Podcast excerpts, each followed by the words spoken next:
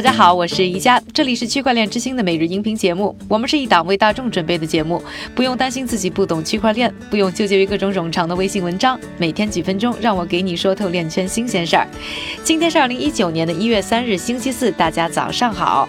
二零一九刚开局呢，链圈最期待的可能就是本月二十四日 b a c k 可能上线的比特币期货了。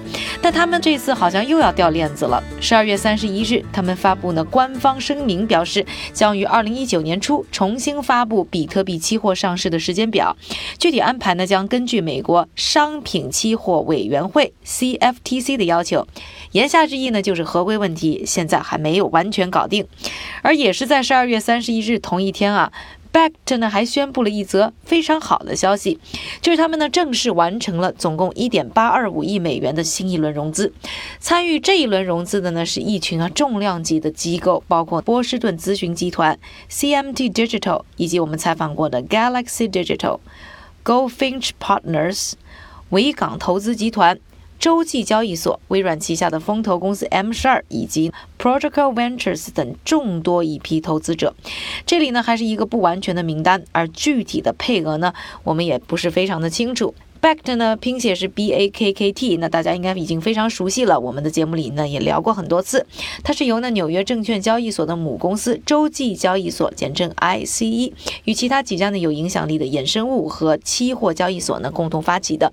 目标呢是成为呢比特币金融产品交易的可信门户，来满足机构投资者对数字货币的投资兴趣。Backed 的杀手锏呢，首先就是一天到期的实物交割的比特币期货合约，另外呢他们还提供的一个实体的冷钱包仓库，而不是依赖啊相对不透明的交易所云服务器来管理用户的私钥。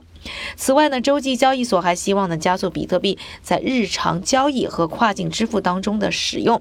所谓好事多磨，从融资状况来看，投资者对于链圈兴趣依然存在。不过从监管角度来说啊，摩拳擦掌的机构投资人们可能还要再等一等了。说完了 Backed 的最新动态之后呢，我们再来关注一下呢，我们刚刚在腾讯上线的区块链之星纪录片系列的第五集。这里呢和大家介绍呢我们这一集节目的几大看点。这集的主题呢是贪婪与伟大，关注 ICO 背后的功与过。首先第一大看点呢就是了解世界上第一个 ICO 诞生背后的故事。虽然呢 ICO 在二零一七年呢才爆火，但是它其实在二零一二年就诞生了。这一集呢我们会拜访啊 ICO 的发明者。软件工程师 J.R. Willett，听他呢亲口讲述首个 ICO 诞生背后的故事。第二个看点呢，我们来了解一下 I C U 诞生意味着什么，又改变了什么。当年呢，G.R. Willett 的众筹呢，还只是极客们的小打小闹，直到以太坊的出现，才真正把 I C U 推向了历史舞台。而这个重要的转折点呢，就是2015年11月19日发布的以太坊平台上的 ERC20 智能合约标准，让 I C U 呢变得更普及、更便利。到底为什么这个标准呢如此重要？对于以太坊来说，I C U 的红火又意味着什么？在第五集当中呢，你将。继续听到包括微神在内的诸多从业者讲述 ICU 和以太坊之间的那些故事。看点三：乱象丛生，ICO 真的只是一场场的圈钱骗局吗？ICO 不为人知的交易潜规则有什么？投资回报又是如何实现的？四百多年前的欧洲大航海巅峰之时啊，荷兰的东印度公司呢，为了进一步的扩展呢海外商机，决定呢向公众发售代表公司所有权的股票，这样就有了历史上第一次首次公开募股，开创了一直玩到今天的资本运作模式。而四百多年后的今天，各种 ICO 项目方呢，则是通过发行通证来换取呢投资者手中的钞票。这一些通证究竟代表了什么？价值又何在？而在 ICU 游戏当中，又存在哪些不成文的规矩？优先入局的投资机构、项目团队以及呢交易所之间有着什么样的错综复杂的牵连，都会在这一集当中和大家呢揭幕。在第五集当中呢，你会听到呢，包括 Tesos、币安等等啊，参与过 ICU 的各方代表以及韭菜和投资者的现身说法，来帮你了解为什么创新的融资模式 ICU 会演变成人人唾弃的泡沫呢？第五看点就要说到呢 ICU 的监管，未来发展又何去何从？ICU 市场混乱已经是众所周知了，从投资者到媒体人到行业都在呼唤监管。中国在叫停之后呢，也不断有包括美国在内的国家摆出了谨慎的态度。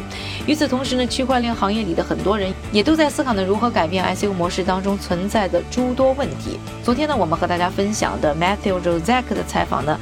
他就提到呢，他和自己的合伙人呢在摸索新的解决方案，而这些区块链前沿公司是否就能改变行业的游戏规则呢？都会在这一集当中呢和大家揭晓。